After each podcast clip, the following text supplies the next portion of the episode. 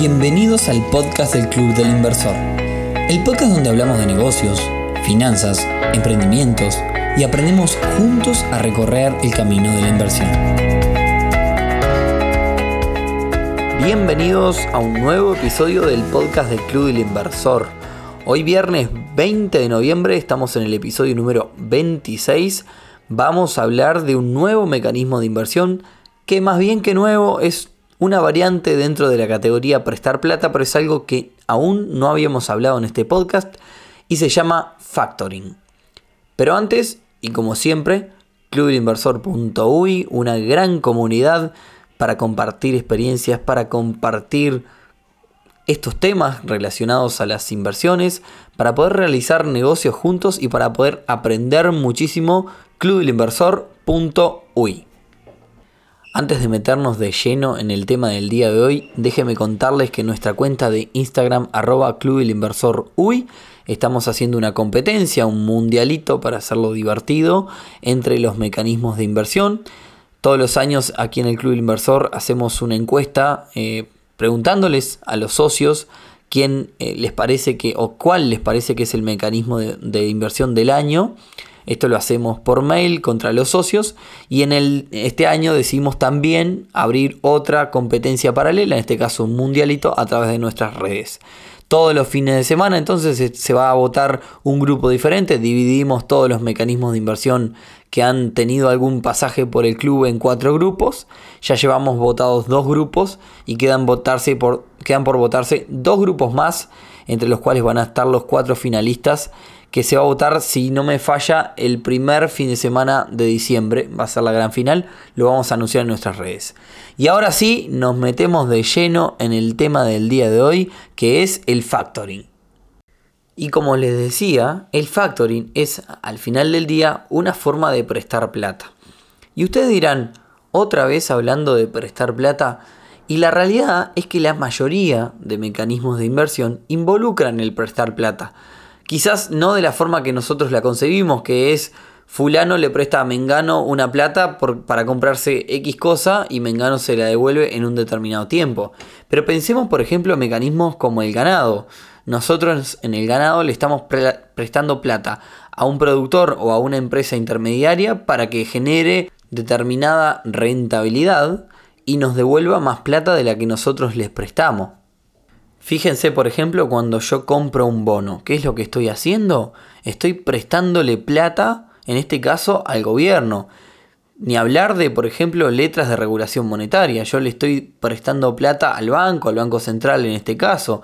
También podríamos hablar del caso de los fideicomisos, del fideicomiso del ferrocarril, del fideicomiso de, de, UTE, de la Empresa Nacional de Electricidad y así un montón. En ese caso les estoy prestando plata a ellos para que hagan negocios y generen una rentabilidad y me devuelvan más plata de la que les presté. Es decir, les estoy cobrando un préstamo con intereses. Bueno, después ni hablar del préstamo al consumo, que es lo que primero que, mencionamos cada vez que lo primero que se nos ocurre cada vez que pensamos en prestar. Tenemos también los préstamos hipotecarios, por ejemplo, hipotecalo y demás, que son también un préstamo con, un con una garantía que es una propiedad. Ni hablar de los cheques los plazos fijos también de, lo, de los bancos, ¿qué son? El plazo fijo es yo le doy mi dinero al banco, el banco me lo retiene por una determinada cantidad de tiempo, hace negocios o lo utiliza y después me devuelve el mismo dinero más una, más una rentabilidad adicional. El crowdfunding, ser inversor ángel en diferentes emprendimientos, todos, todos, todos, incluso el día de hoy cuando vamos a hablar de factoring, involucran prestar plata. Hasta ahora entonces dije que tenía que ver con prestar plata, pero todavía no especifiqué de qué trataba el factoring. El factoring es entonces el descuento de facturas. Mucho se ha hablado en este podcast sobre lo que tiene que ver con el descuento de cheques como mecanismo de inversión. Si es la primera vez que escuchas este podcast, el descuento de cheques, imaginemos el caso de un comerciante que recibe un pago de un cliente o proveedor a 90 días por un cheque, digamos, de 10 mil pesos, por decir un, número, a 90 días. El comerciante precisa los, los 10 mil pesos en este momento, entonces lo que decide es descontar el cheque. Ahí es donde aparece un inversor que pone en vez de 10 mil, 9 mil pesos, supongamos, y se queda con ese cheque de 10 mil. El comerciante entonces recibe el dinero en el momento, tiene ese beneficio, no tiene que esperar los 90 días. Y el inversor se queda con el cheque, espera 90 días y por los 9 mil pesos que él compró ese cheque, termina cobrando 10. El factoring entonces es exactamente lo mismo. Imaginemos que este comerciante tiene una factura para cobrar por un servicio que él realizó o un producto que él vendió a determinada cantidad de tiempo, pero necesita adelantar esa factura. Y a diferencia del cheque, a nivel técnico tiene algunos detalles en los que vamos a entrar ahora más adelante. Como siempre, para entenderlo bien claro, comencemos con algunas preguntas. La primera es, ¿qué beneficios tiene este mecanismo, tanto como para el comerciante como para el inversor? Para el inversor representa un mecanismo más, una forma más de prestar plata garantizada por quien debería pagar la factura, es decir, por quien emitió la factura. Ahora lo vamos a explicar bien, vamos a ver un ejemplo sobre eso. Para el comerciante, bueno, le da varios beneficios. El primero es que le da liquidez, es decir, que esa persona, ese comerciante que iba a recibir ese dinero en 60 días, lo recibe en el momento. El segundo es que también el, comerciante se olvida del proceso de cobrar esa factura. Imaginemos que ese comerciante tiene que ir hasta la empresa que le emitió esa factura para cobrarla o tiene que disponer de una cuenta bancaria, encargarse de recibir alguna especie de pago, ir a un lado. Se olvida totalmente de lo que tiene que ver con la gestión de la cobranza. El inversor va a ser el nuevo, el, digamos, quien va, quien va a cobrar esa factura. Y en tercer lugar, también es una forma de recibir crédito para el comerciante. Imaginemos que un comerciante no tiene posibilidad de acceso a un crédito a un banco, no tiene, pero quizás porque quizás tiene una situación que no es la ideal a nivel financiero, pero quizás tiene buenos clientes. Imaginemos que tiene una empresa muy grande como por ejemplo puede ser McDonald's como cliente. Entonces una factura de McDonald's, un inversor seguramente no dudaría en descontarla porque estamos hablando de una empresa relativamente fuerte en, todo el mundo, ¿no? Segunda pregunta, y acá está la parte delicada, especial atención a esto porque acá es la clave del factoring, que es cómo se hace el factoring. El factoring se hace mediante una sesión de crédito. ¿Qué es una sesión de crédito? Entonces es un documento avalado por un escribano que dice que una persona determinada tiene un crédito para cobrar en otro lugar y ese crédito se lo va a ceder a un tercero. Como siempre vamos para que se entienda con un ejemplo. Imaginemos que Pepe le vende cables a la empresa de energía eléctrica UTE, la cual le emite una factura a cobrar a 60 días, pero Pepe necesita la plata, entonces llama a Nicolás para que Nicolás le adelante ese monto y Pepe le cede el crédito que tiene para cobrar en UTE a Nicolás. En este caso y ante una sesión de crédito, Pepe sería el cedente, quien cede el crédito que tiene para cobrar. Nicolás sería el cesionario, es decir, el inversor, el que toma ese crédito. Y el deudor, quien debe pagar la factura, es UTE en realidad, no es Pepe. En este caso, el procedimiento sería el siguiente. Pepe debe contactar a su escribano para realizar la sesión de crédito a nombre de Nicolás, es decirle, cederle ese crédito que tiene para cobrar en UTE a Nicolás. Esa sesión de crédito tiene que ser firmada por Pepe y por Nicolás y luego deberían avisarle a UTE que la plata que tiene para pagarle a Pepe en realidad no se la pague a Pepe, sino que se la pague a Nicolás. Otra cosa súper importante, ¿dónde como inversor puedo conseguir invertir en este mecanismo de inversión factoring?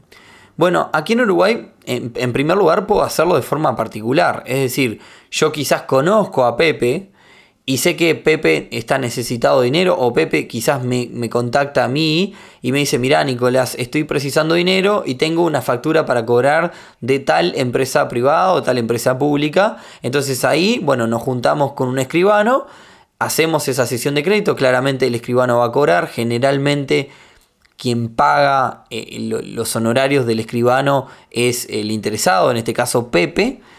Y bueno, podemos hacerlo como un negocio particular. Es totalmente legal, es igual que el descuento de cheques.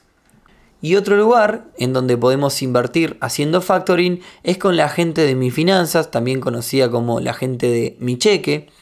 Este episodio justo está saliendo en el momento en el que eh, está por salir una nota en el diario El País de la gente de Mi Cheque hablando de su nuevo producto eh, que creo que se va a llamar Mi Factoring o algo así.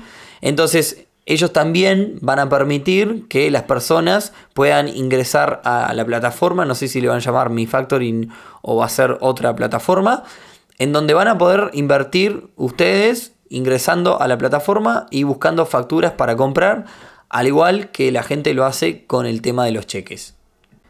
Otra consulta que podríamos hacernos es qué rentabilidad debería esperar de un mecanismo así. Y bueno, es parecido al tema de descuento de cheques. Es un tema, si yo lo hago de forma particular, termina siendo un tema de oferta-demanda y necesidad de la persona. Pero en el caso de los que se aventuren a invertir en la plataforma de factoring de la gente de mi cheque, es algo que el tema rentabilidad va a ser regulado por, por el mercado, digamos. Y con esto me refiero a que los inversores van a ofrecer algo y las personas que están interesadas en descontar esas facturas van a aceptar o no y así. Bien, no me quiero olvidar de un tema técnico que seguramente en algún momento nos vayan a consultar, así que es bueno que esté todo sobre este mecanismo de inversión en este episodio. Imaginemos en el ejemplo que había mencionado que Pepe le había vendido cables a la empresa de electricidad UTE, que Pepe tiene una factura por 130 mil pesos para descontar de la empresa eléctrica UTE. Es importante detenernos aquí en el monto que tiene para descontar Pepe. Que, que Pepe tenga una factura para cobrar de 130 mil pesos no quiere decir que sea el monto a descontar. ¿Por qué? Porque quizás de esa factura esos 130 mil pesos no van a Pepe. Quizás hay algunas, algún monto que queda como retención de impuesto. Quizás hay, hay una parte que va con, para el Estado. Quizás hay, hay una parte que está guardada para determinada, determinado ítem. Entonces, no quiere decir que Pepe vaya a recibir 130 mil pesos. Imaginemos que de esos 130 hay 30 que son retenidos para otras cosas. Entonces, al inversor en este momento Pepe tiene solamente 100 mil pesos para descontar. Ahora, el monto que vamos a considerar para descontar no va a ser 100 mil pesos. Si el 100% son 100 mil pesos, el monto que vamos a descontar es el 85%. En este caso, 85 mil pesos. Es decir, que Pepe le ofrece a Nicolás una factura por 85 mil pesos y Nicolás quizás le pague por esa factura de 85 mil pesos, quizás le pague 81 u 80. Ahora, ustedes se preguntarán por qué sobre 85 mil pesos estoy marcando el descuento y no sobre esos 100. ¿Por qué 15 mil pesos que me los estoy guardando? Bueno, cuando uno hace factoring, se, hace el factoring del 85% de lo que se puede llegar a cobrar. ¿Por qué? Se guarda un 15% como si fuera un seguro.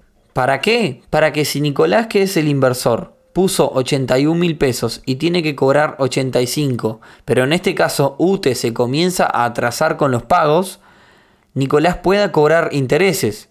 Imaginemos que empieza a cobrar intereses y supera los 85. Si es lo que tiene para cobrar, entonces ¿cómo hacemos para pagarle a Nicolás más de 85 si 85 era el tope que tenía para cobrar? Bueno, justamente para eso nos guardamos este 15% para que si Nicolás tiene que seguir cobrando intereses por multas y atrasos de parte de UTE, pueda irse, tener un margen para cobrar intereses justamente de esos 15 mil pesos. Ahora imaginemos la situación inversa.